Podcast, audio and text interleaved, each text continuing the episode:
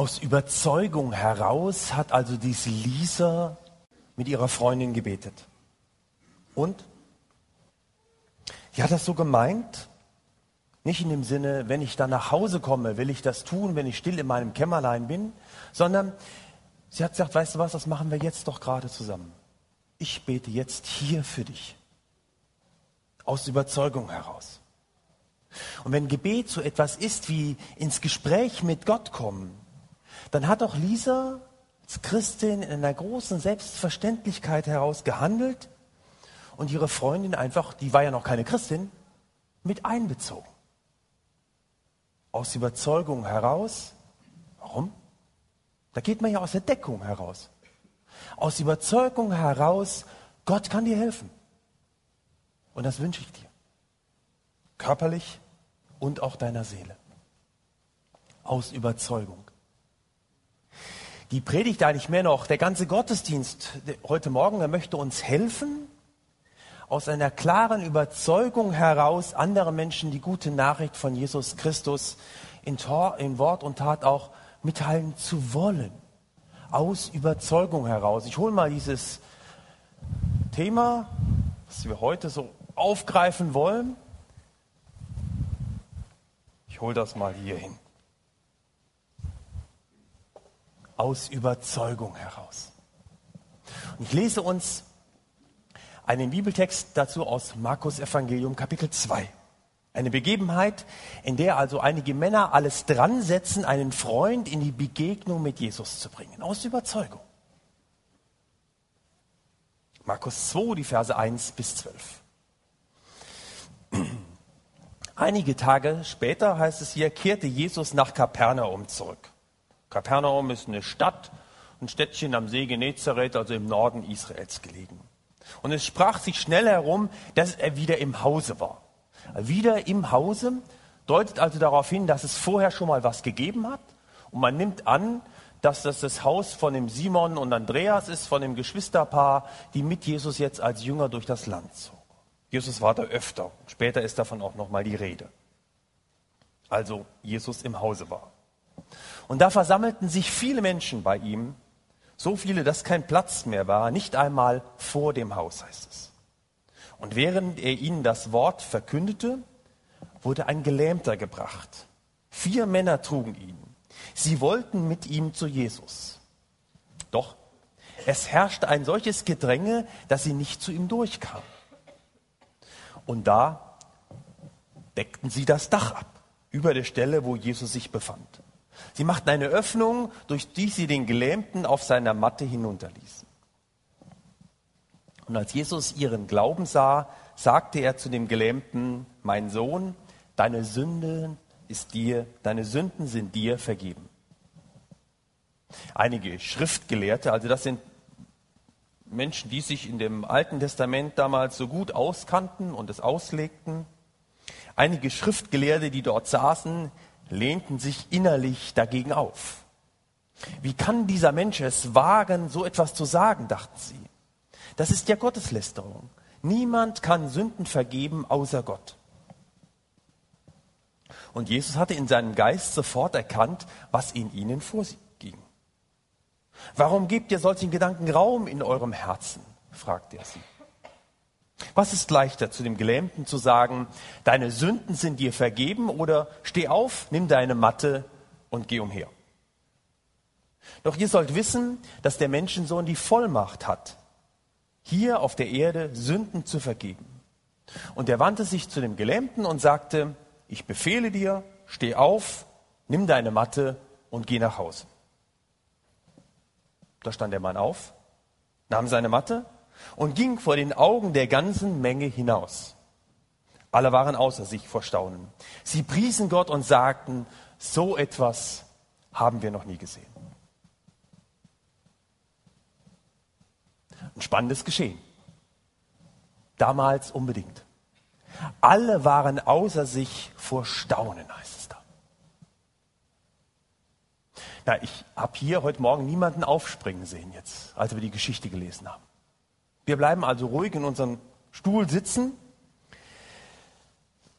Es ist nicht so ganz unser Naturell, aufzuspringen, Erstaunen zum Ausdruck zu bringen. Wir sind nüchterner. Vielleicht wäre es so, dass wir zu dieser Begebenheit, die ja so nicht unbedingt für alle so ganz fremd ist, aber zu dieser Begebenheit nochmal einige Fragen hätten. Ein Architekt, der fragt zum Beispiel nach der Statik und Substanz dieses Gebäudes. Da kann man so einfach ein Loch in das Dach hineinbrechen? Wie soll das denn gehen? Ein Feuerwehrmann oder Sanitäter fragt, warum sind die Leute denn aus dem Gebäude nicht geflohen, als es auf einmal in der Decke anfängt zu bröseln und es kommt Brocken herunter? Sozialarbeiter würde sich vielleicht darüber aufregen, unerhört. Da wird ein Gelähmter von anderen gebracht und die anderen machen keinen Platz. Die lassen, nicht, lassen ihn nicht durch. Unerhört ein solches Verhalten.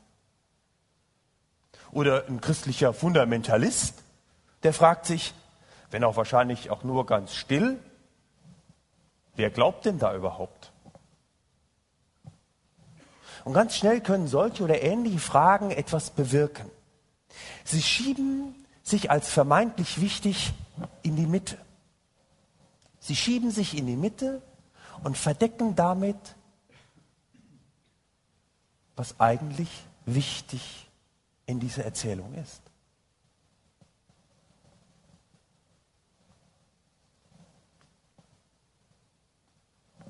Das sind Menschen überzeugt davon, ihren Freund in die Begegnung mit Jesus Christus bringen zu müssen. Sie sind überzeugt davon, er hat die Macht zu helfen. Und er hat an vielen anderen das auch schon erwiesen, dass er es tun will. Durch Hindernisse lassen dieser lässt sich dieser Männertrupp nicht, nicht abbringen, nicht von ihrer festen Überzeugung abbringen. Und zu guter Letzt, die Männer dürfen erfahren, Jesus macht ihren Freund gesund. Nicht nur körperlich, das, was sie wahrscheinlich erhofft hatten, sondern auch seine Seele gesund. Und aus der Sicht der Männer gesehen, will ich von, will ich von dieser Begebenheit etwas mitnehmen. Einige Punkte heute Morgen.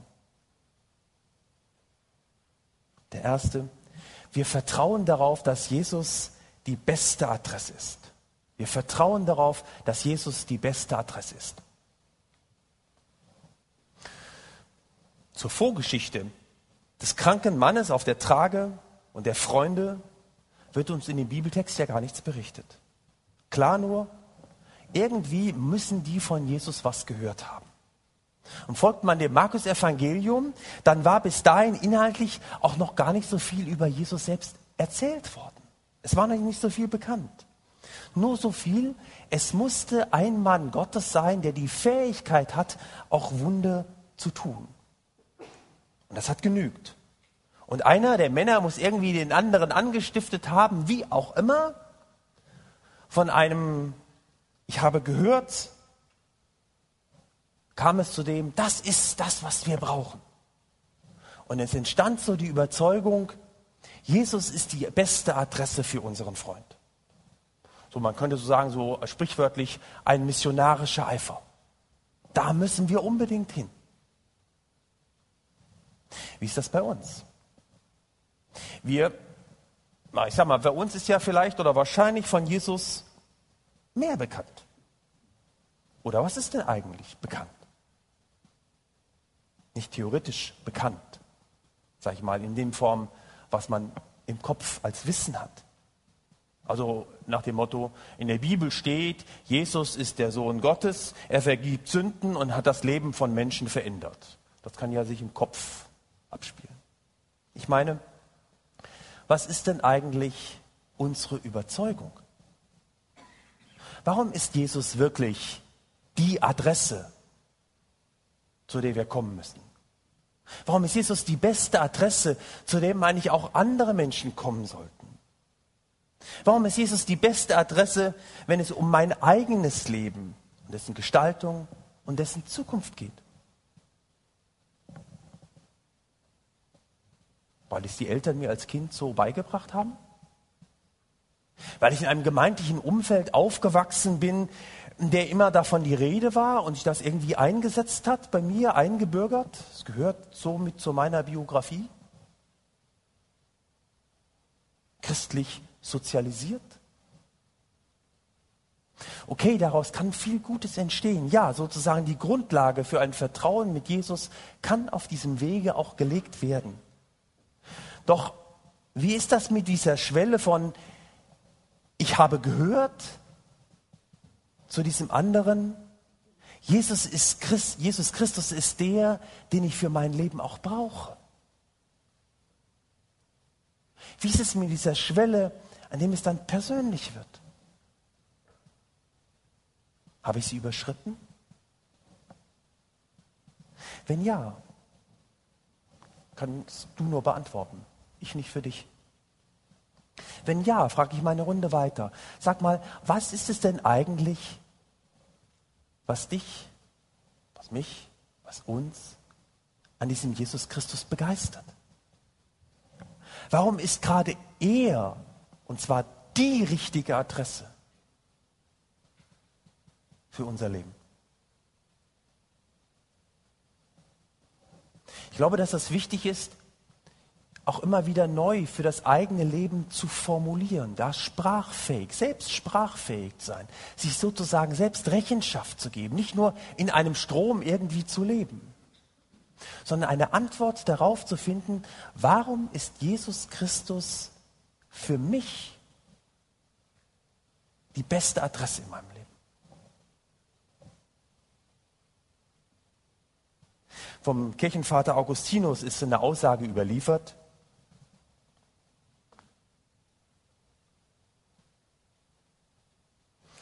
Du musst selbst in dir brennen, wenn du andere entzünden willst. Du musst selbst von etwas brennen, wenn du andere von dem entzünden willst.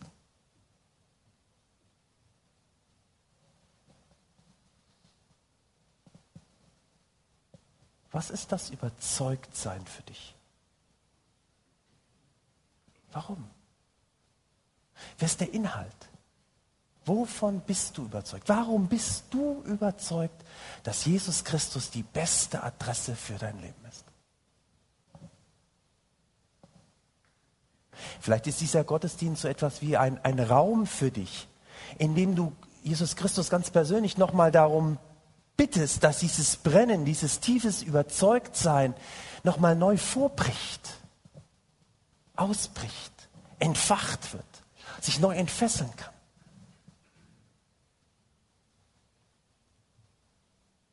Zweiter Gedanke. Wir vertrauen darauf, dass Jesus die beste Adresse ist. Darum bringen wir unsere Freunde zu Jesus. Die vier Männer bringen ihren Freund zu Jesus. Okay, sie tun es selbst. Warum tun sie es? Sie tun es, weil ihnen ihr Freund so wertvoll ist. Darauf liegt irgendwie der Fokus.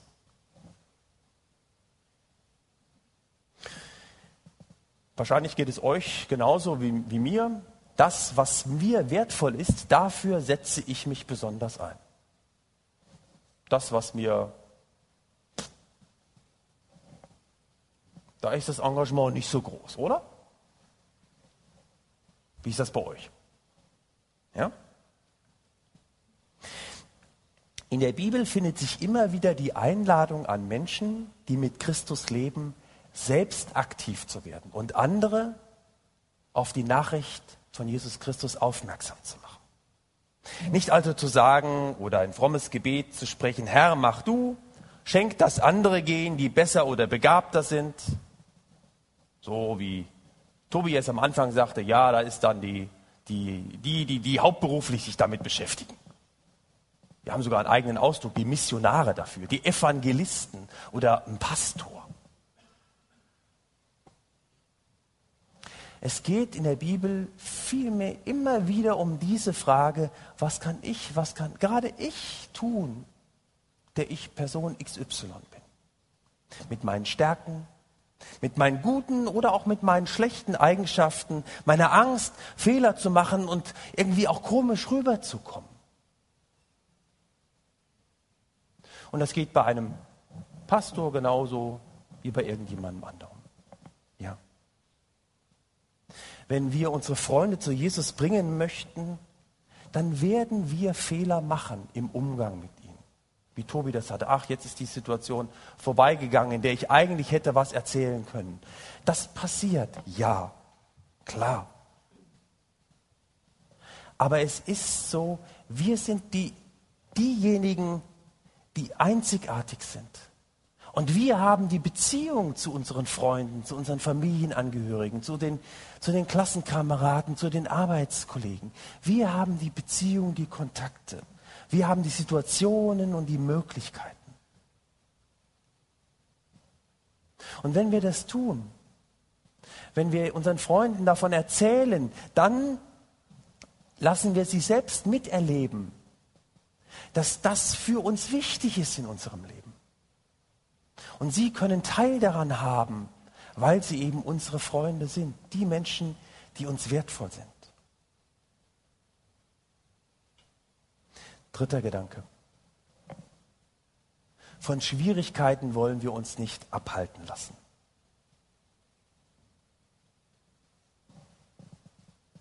Da kommen also diese fünf Männer in die Nähe dieses Hauses, in dem Jesus ist.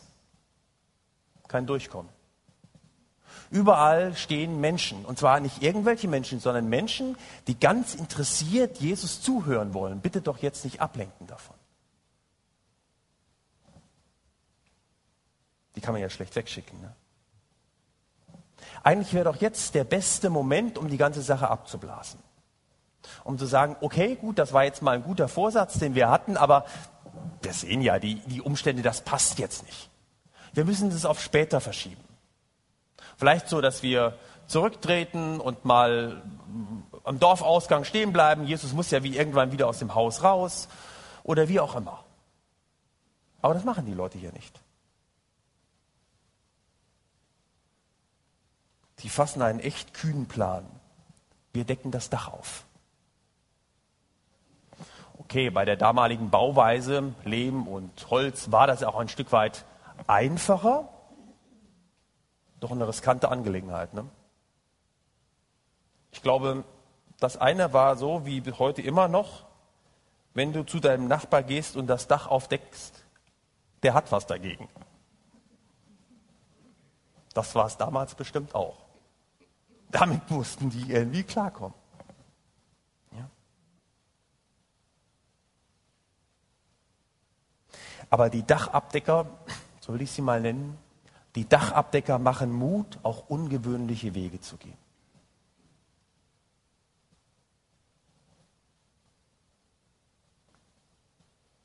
Ungewöhnliche Wege. Kreativ sein. Nimmt Schwierigkeiten oder Unverständnis in Kauf. Das scheint uns das, der Bibeltext irgendwie auch mitteilen zu wollen. Und so trifft es mitten in unser Leben hinein. Heute wo bei uns eigentlich so alles so geordnet zugehen muss. Heute, wo das Fragen nach Jesus Christus und seine Bedeutung im Leben nicht mehr so in den Mittelpunkt steht für viele Menschen.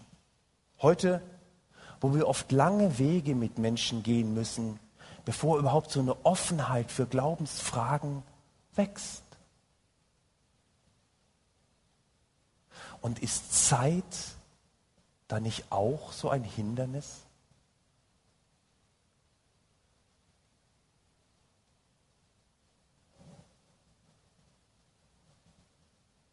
Da wächst jemand in der Familie auf, kann eigentlich vom Glauben da was mitbekommen, weil er es von anderen hört. Vielleicht das eigene Kind. Aber 20 Jahre lang passiert da gar nichts. Ich empfinde Zeit manchmal als ein solches Hindernis, das uns abschrecken will, weiter in einer guten Art und Weise vom Glauben an Jesus Christus zu erzählen und es zu leben.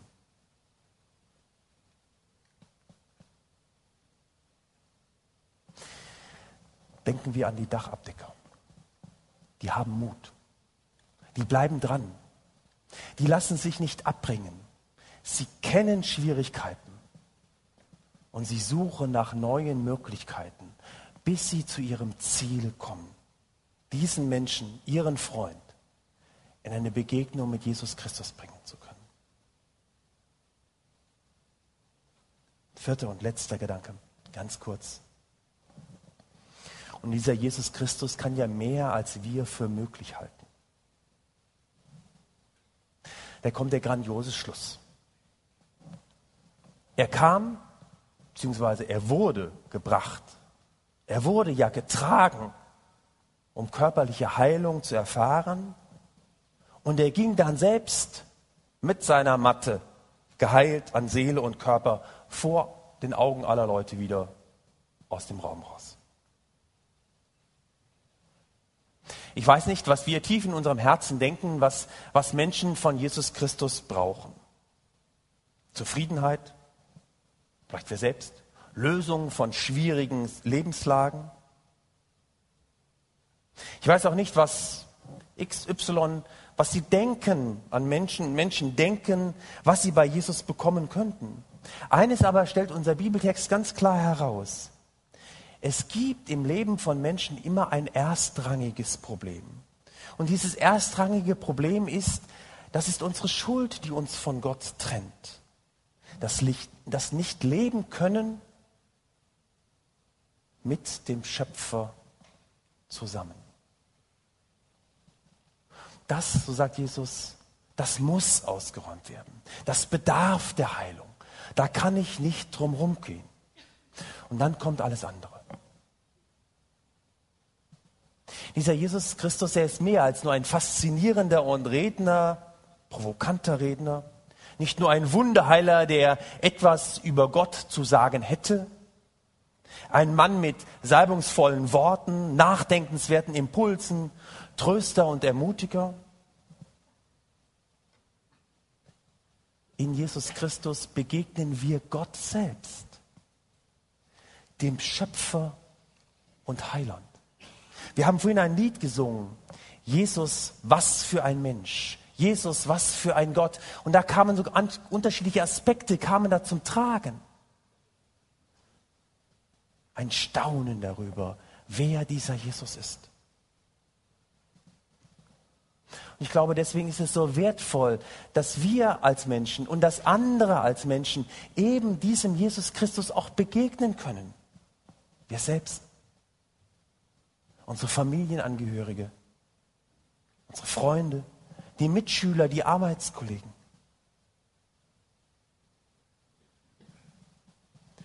Themenwochen, Leben für meine Freunde.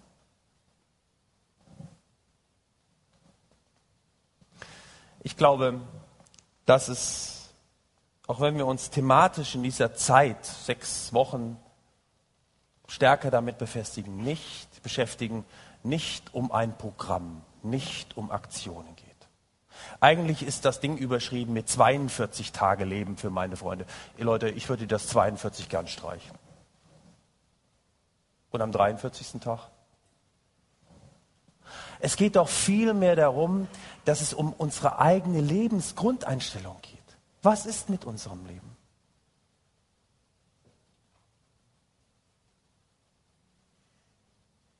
wenn ich in der Tiefe meines Herzens davon überzeugt bin, dass Gottes Liebe mir ganz persönlich gilt. Wenn ich erfahren habe, dass in meinem Leben, dass ich Vergebung von Jesus Christus bekommen habe in meinem Leben und er dies mein Leben auf eine neue Grundlage gestellt hat. Wenn ich die Zusage Gottes habe, Wegbegleiter für andere Menschen hin zu diesem Jesus Christus sein zu dürfen,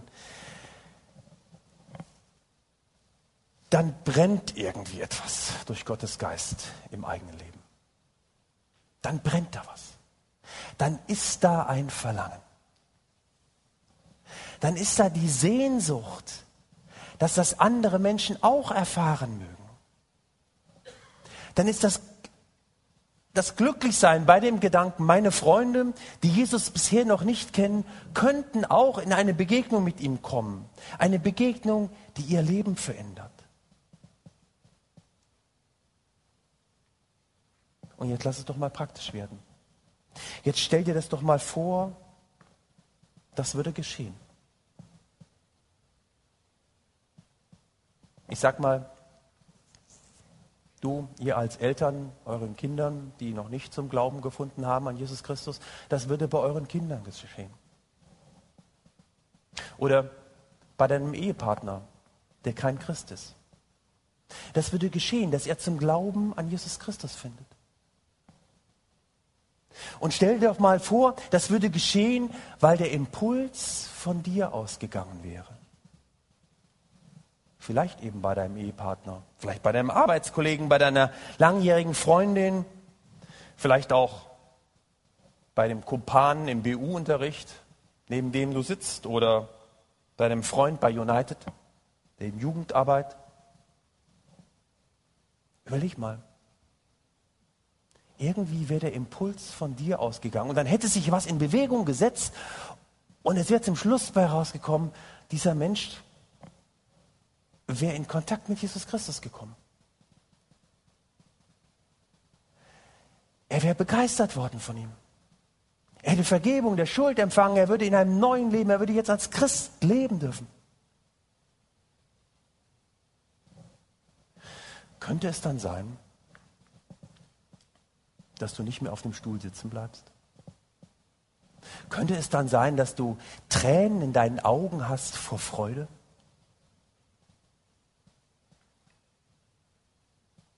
Also mir ging es so, als beispielsweise unsere Kinder zum Glauben an Jesus kamen. Ja? Tränen vor Freude. Wenn du dabei sein darfst, wenn andere Menschen eine Beziehung mit Jesus Christus kommen, wenn sie geheilt werden, an Seele, vielleicht auch an Seele und Körper. Tränen der Freude. Ein Glücklichsein. Wäre das was? Wenn wir es als unser Erlebnis benennen könnten? Unsere Erfahrung? Ein Impuls, der sogar davon ausging, weil wir die gute Nachricht von Jesus Christus aus Überzeugung gesagt hätten?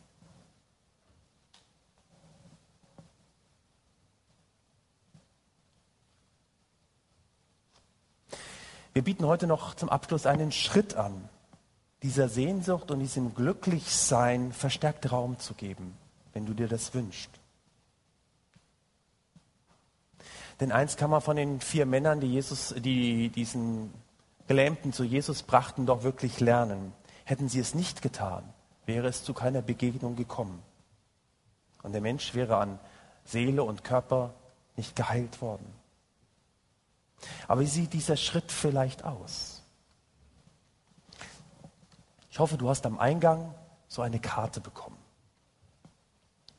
VIP-Karte steht da drauf. VIP, englische Abkürzung für Very Important Person, also sehr wichtige Person. Und auf dieser Karte sind drei leere Zeilen. Drei leere Zeilen. Die stehen für Personen, die du dort eintragen kannst. Personen, für die du Sehnsucht hast. Dass es doch bei ihnen geschehen würde, dass sie in einen Kontakt mit Jesus Christus kommen. Dass sie heil würden. An Seele und vielleicht auch am Körper. Und während jetzt gleich die Musik spielt, dann wollen wir dich einladen, dass du im Bewusstsein der Gegenwart Gottes die Namen der Personen, für die du diese Sehnsucht hast, aufschreibst. Hier aufschreibst und es sozusagen zu einem Herzensgebet für dich wird.